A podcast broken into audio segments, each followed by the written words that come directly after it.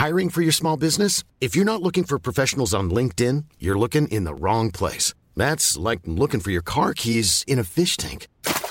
LinkedIn helps you hire professionals you can't find anywhere else, even those who aren't actively searching for a new job but might be open to the perfect role. In a given month, over 70% of LinkedIn users don't even visit other leading job sites. So start looking in the right place. With LinkedIn, you can hire professionals like a professional. Post your free job on linkedin.com slash people today.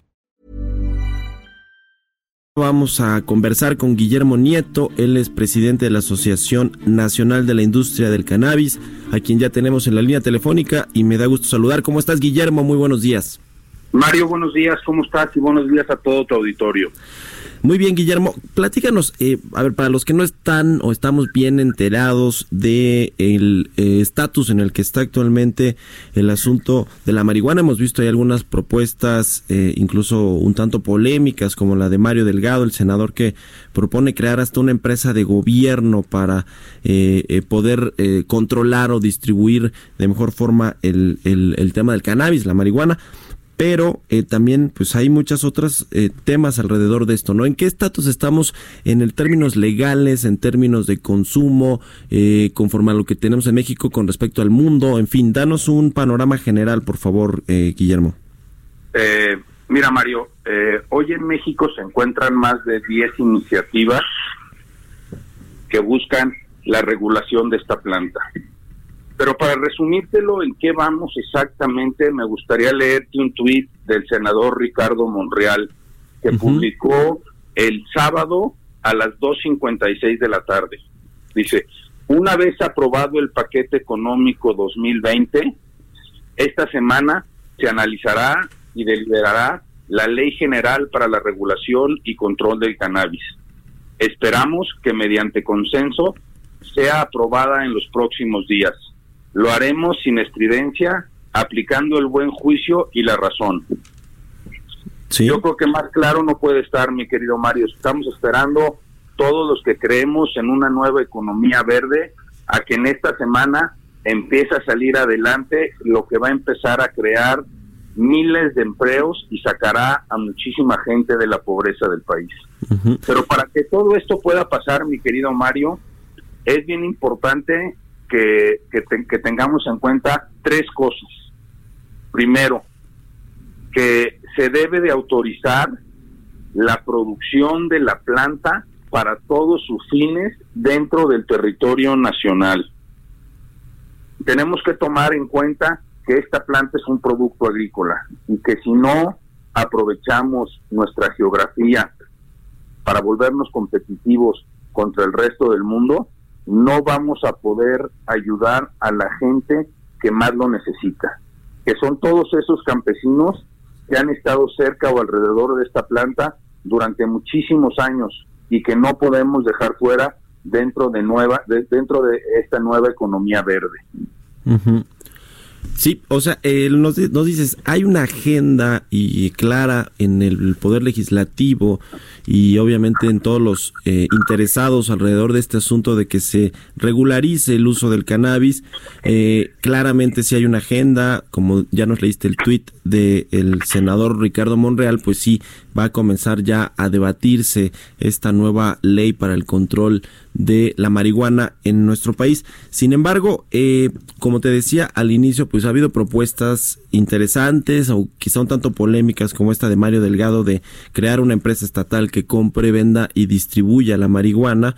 Y bueno, dice Mario Delgado que es una iniciativa a título personal, que no está, digamos, tan consensuada. Ustedes ahí en la Cámara, en la Asociación más bien Nacional de la Industria del Cannabis, ¿qué opinan de esto?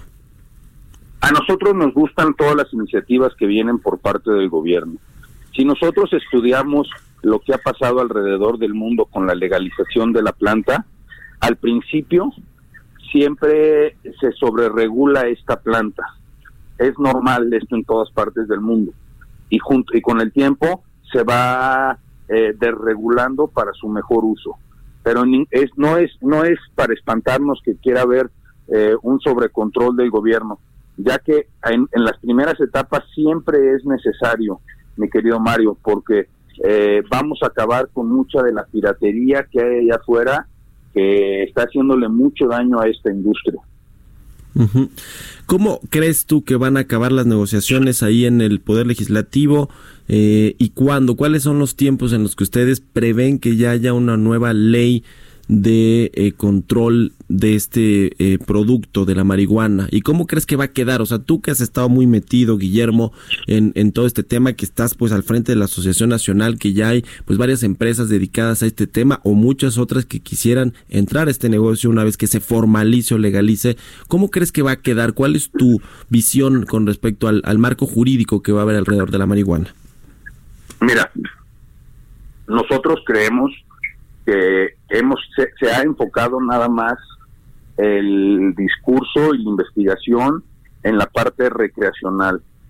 Pero para nosotros en la industria, en, la Asociación Nacional de la Industria del Cannabis, la parte que menos nos importa es la parte recreacional. Nosotros creemos y sentimos, y por las experiencias en otros países, nos hemos dado cuenta que hay muchas otras oportunidades dentro de la planta.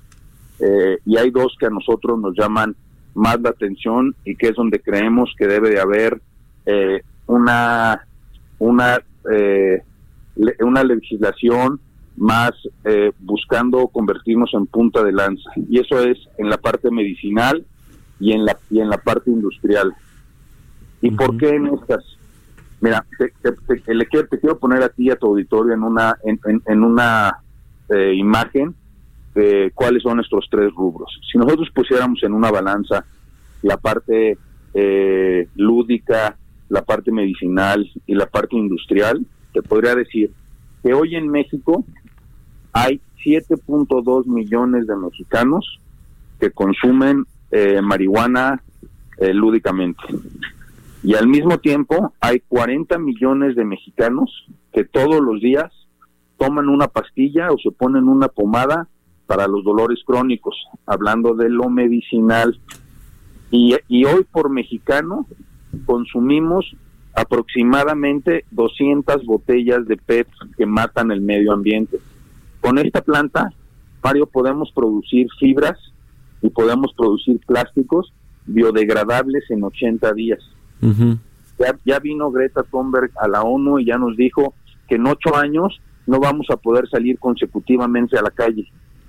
Y, eso ya nos debe de espantar a los capitalinos, porque ya lo vivimos a principio de año. Ya, ya tuvimos dos o tres días de contingencia ambiental que no nos dejó salir a la calle.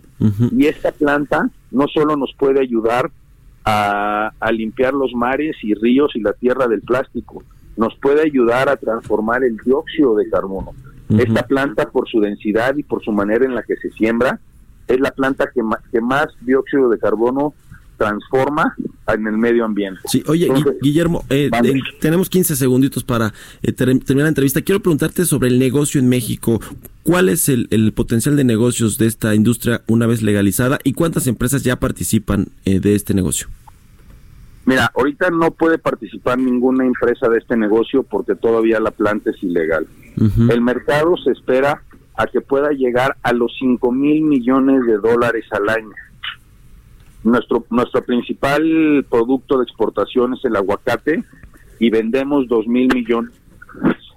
Lo que sí me gustaría eh, eh, dejar antes de cerrar es a todos los legisladores que nos están eh, escuchando que pongamos mucha atención en la importación del producto. Si nosotros dejamos importar producto libremente al país, vamos a matar una industria.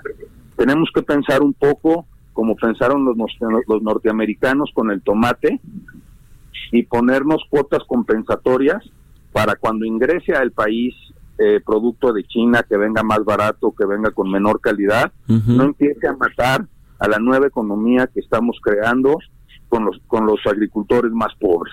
Ya. Bueno, pues vamos a estar pendientes al seguimiento que se le dé ahí en el eh, Congreso, en la Cámara eh, de Diputados y de Senadores, y aquí lo estaremos platicando. Te agradezco mucho, Guillermo Nieto, presidente de la Asociación Nacional de la Industria del Cannabis, que nos hayas tomado la llamada. Muy buenos días. A ustedes, buenos días. Mom deserves the best, and there's no better place to shop for Mother's Day than Whole Foods Market. They're your destination for unbeatable savings, from premium gifts to show-stopping flowers and irresistible desserts. Start by saving 33% with Prime on all body care and candles. Then get a 15-stem bunch of tulips for just $9.99 each with Prime. Round out Mom's menu with festive rosé, irresistible berry chantilly cake, and more special treats. Come celebrate Mother's Day at Whole Foods Market.